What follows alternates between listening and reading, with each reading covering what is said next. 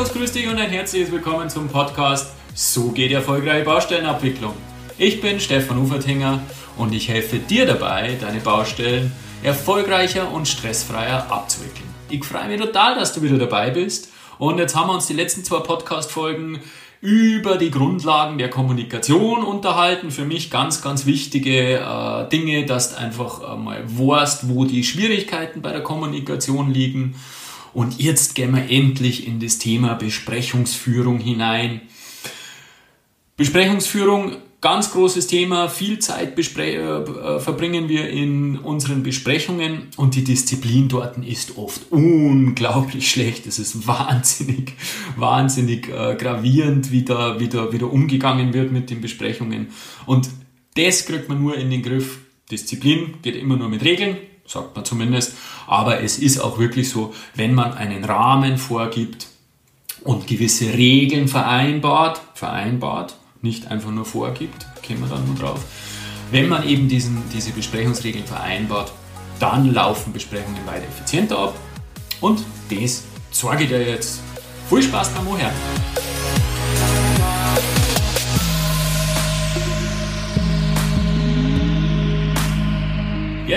Unglaublich mit unseren Besprechungen. Gell?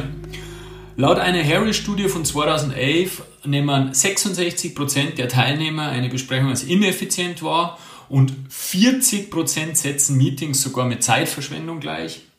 Das spiegelt sich auch in einer weiteren Befragung des IFO aus dem Jahr 2014 wieder. Danach fühlen sich sage und schreibe 88% der Befragten in Besprechungen oft nutzlos.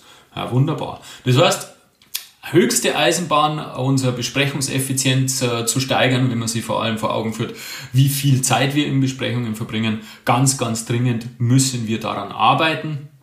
Und das geht nur, Effizienz in die Besprechung hineinzubringen, mit Regeln, mit einer ganz klaren Struktur.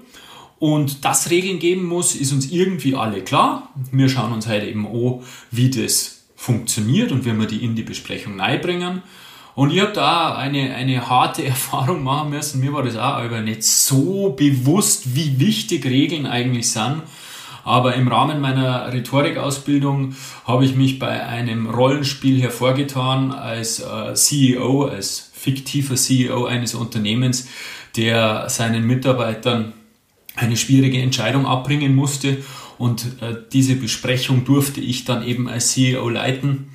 Äh, meine Kollegen, die Teilnehmer der Besprechung, sind vom Rhetoriktrainer aus äh, vorbereitet worden und äh, richtig scharf gemacht worden. Ich habe mir allein vorbereiten dürfen und habe mir natürlich was überlegt, wie ich die Besprechung angehe. Hey, ich bin total eingefahren. Es war einfach der Wahnsinn. Es war eine, eine höchst demütigende Erfahrung, weil ich eigentlich dachte bis zu diesem Zeitpunkt, dass ich Besprechungen leiten sehr gut beherrsche viele, viele, viele Besprechungen geleitet, Baubesprechungen und diverse andere Besprechungen. Aber da bin ich richtig, richtig eingefahren. Waren natürlich auch erschwerte Bedingungen, aber die Quintessenz daraus war, hey, führe Besprechungsregeln ein, sag, was du willst, gib einen ganz einen klipp und klaren Rahmen vor als Besprechungsleiter, dann funktioniert das auch. Und wie das geht, das schauen wir uns jetzt an. Ja, Besprechungen sind aus unserem Berufsalltag nicht wegzudenken, sind auch sehr wichtig, muss man so, so ehrlich muss man sein, es halt ohne Besprechungen nicht. Umso wichtiger ist es eben, dass man die zuvor gehörten Zahlen in unserem Berufsalltag nicht realisieren, sondern dass du eben es schaffst, dass die Besprechung wirklich effizient abläuft. Es gibt eben gewisse Regeln, die uns, dir, mir und wem auch immer eigentlich bewusst sind, wie dass man das Handy zum Beispiel ausscheut, dass man einen, einen, einen Laptop nicht aufklappt und, und in die Tasten einhackt während einer Besprechung und E-Mails beantwortet oder sonst irgendwas. Dass man pünktlich ist, selbstverständlich, dass man keine Privatgespräche äh, führt. Ja, diese Dinge sollten eigentlich für jeden eine Selbstverständlichkeit sein.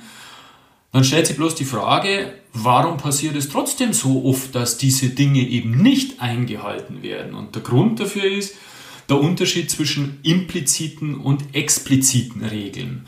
Das, was wir gerade besprochen haben oder was ich da gerade gesagt habe, diese, diese Selbstverständ scheinbaren Selbstverständlichkeiten, das sind sogenannte implizite Regeln. Äh, du erwartest, dass dein Gegenüber so tickt wie du und das, die, die, dieselben Regeln oder dieselben Verhaltensweisen an den Tag legt, um eine gemeinsame, äh, um ein, ein gemeinsames Miteinander möglichst gut zu, zu, zu gewährleisten. Leider Gottes ist es nicht so, weil jeder einen anderen Hintergrund hat, Menschen sind unterschiedlich, Prioritäten werden anders wahrgenommen äh, jeder hat unterschiedliche Erfahrungen, jeder hat eine unterschiedliche Herkunft, jeder hat auch eine unterschiedliche Stellung oder Position.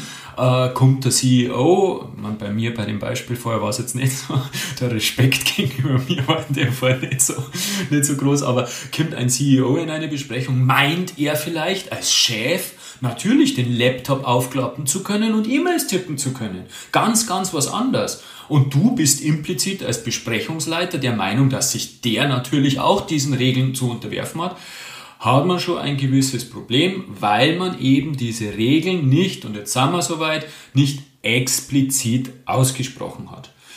Explizite Regeln sind eben diese, die zu Beginn oder während auch einer Besprechung, aber im Regel zu Beginn einer Besprechung explizit ausgesprochen werden und dadurch auch irgendwie, mit welchem Grad des Commitments, aber irgendwie doch insgesamt vereinbart werden. Damit schließt du Missverständnisse aus. Es ist ganz klar, wenn du sagst, hey, ich möchte in meiner Besprechung nicht, dass der Laptop aufgeklappt wird und irgendwelche E-Mails beantwortet werden und irgendwer tut das, dann widerstößt er gegen diese Vereinbarung. Also es gibt keine Missverständnisse mehr. Und deswegen ist es eben so wichtig, ein gemeinsames Verständnis in der Besprechung zu schaffen. Dafür brauchen wir exklusive Regeln,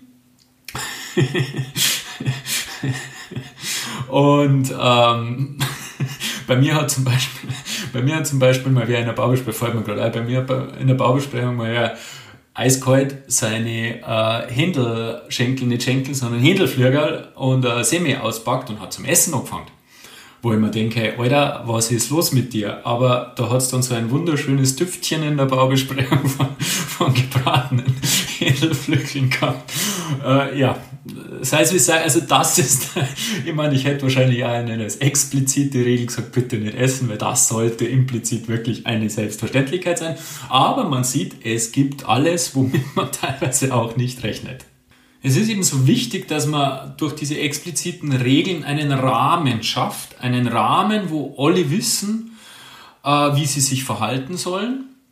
Und der erste Schritt, nur vor der Besprechung, ist, dass du eben in der Besprechungsvorbereitung bereits diesen Rahmen quasi vorbereitet, besprechungsvorbereitet, diesen Rahmen vorbereitest.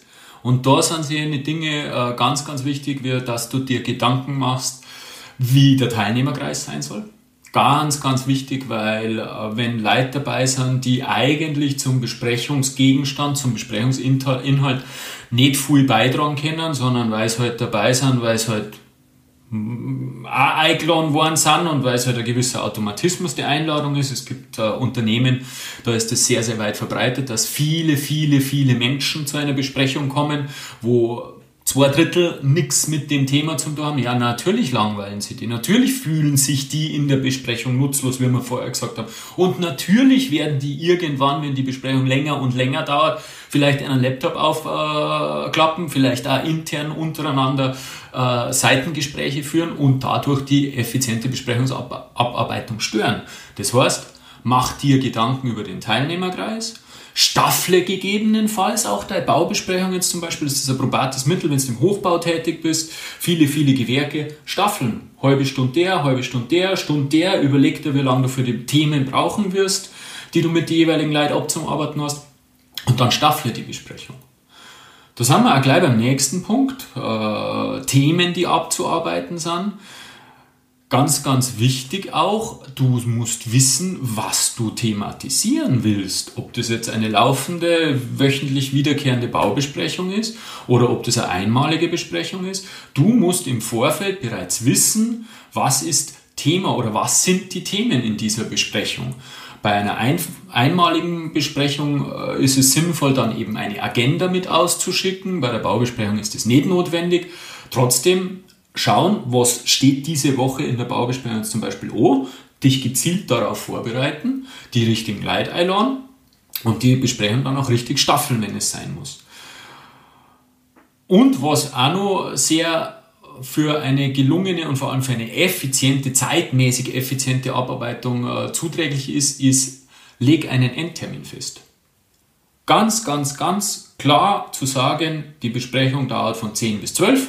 Ist ein sehr guter Trick, weil die meisten wollen nämlich dann den Mittag.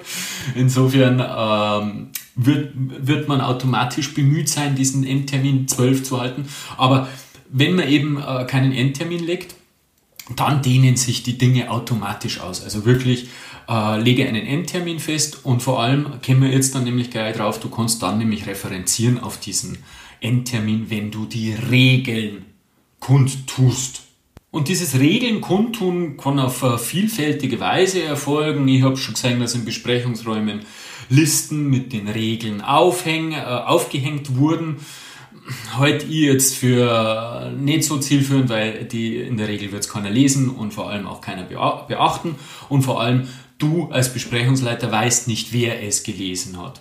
Wenn du eine Liste rumgehen äh, wo auf einem Zettelpapier eben alle Regeln draufstehen und jeder diese äh, Liste liest, liest und dann weitergibt, ist dieses Problem schon mal erledigt. Du weißt, dass jeder gelesen haben muss, aber irgendwie ist es unpersönlich, da ist nicht drüber geredet worden und ich finde es auch steif irgendwie, da Listen umzugehen. Deswegen ähm, gefällt mir eben am besten, kommuniziere die Regeln kurz in, in einleitenden Worten und, und nicht so als klare Regeln, sondern ähm, gib, gib einen Rahmen vor.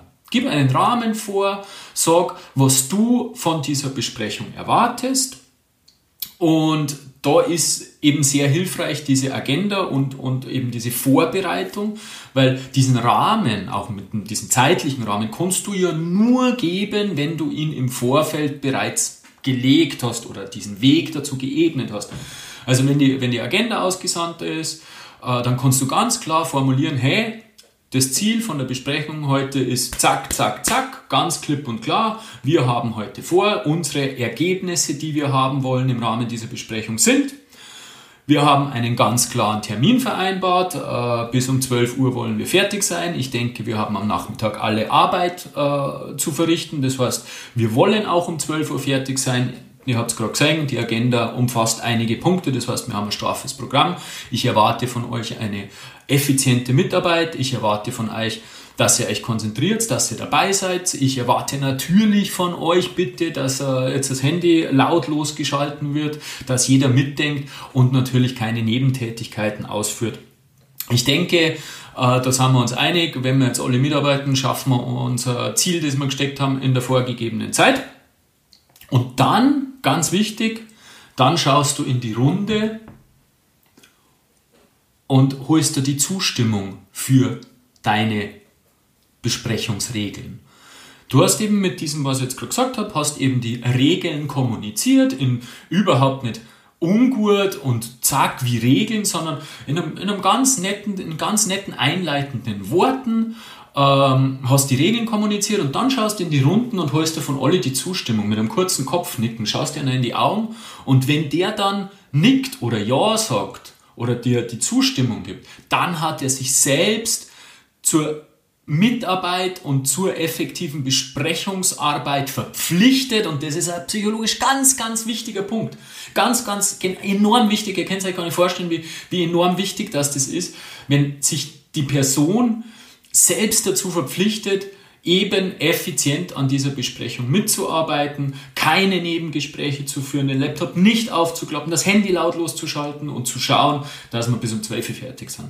Das ist das A und O. Und wenn du so deine äh, Besprechungsregeln kommunizierst, dann kannst du ziemlich sicher sein, dass der überwiegende Teil deiner Besprechungskollegen, äh, deiner Besprechungsteilnehmer diese Regeln auch, auch einhalten wird.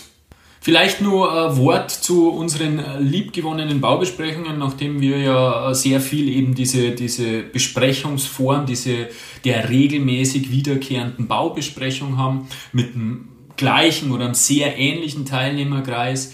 Ähm, da empfehle ich dir, dass du erst einmal schaust, wie sich das alles entwickelt. Ich meine, wenn Du kannst beim ersten Mal äh, natürlich einen Rahmen vorgeben, solltest du natürlich auch, und dann schaust du mal, wie sich das entwickelt. Ich habe zum Beispiel den Fall gehabt, da bin ich ja ziemlich äh, ratlos gewesen der Zeit.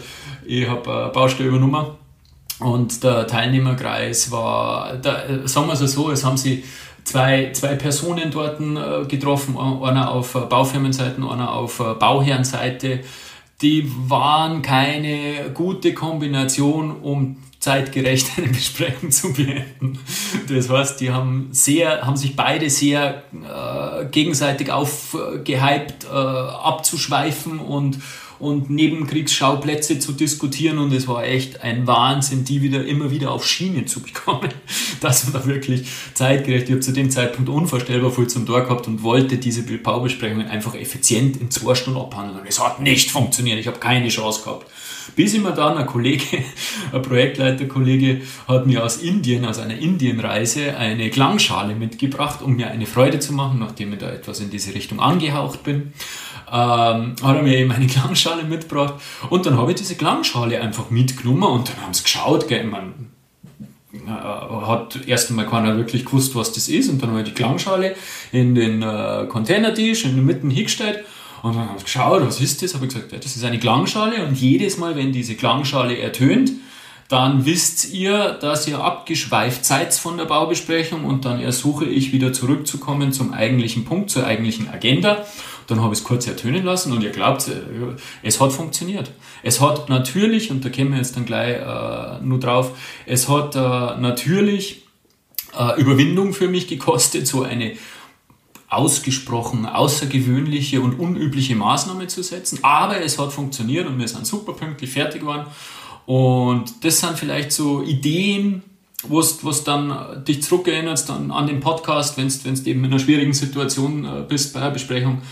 Äh, einfach ungewöhnliche Methoden auch auspacken, weil es ist eben immer bloß so ein Thema, dass man die Leute aus ihrem Trott herausreißt und das, da hilft, man schreien möchte man halt dann auch nicht, also ich nicht und das gute Zureden stoßt irgendwann an die Grenzen, leider Gottes.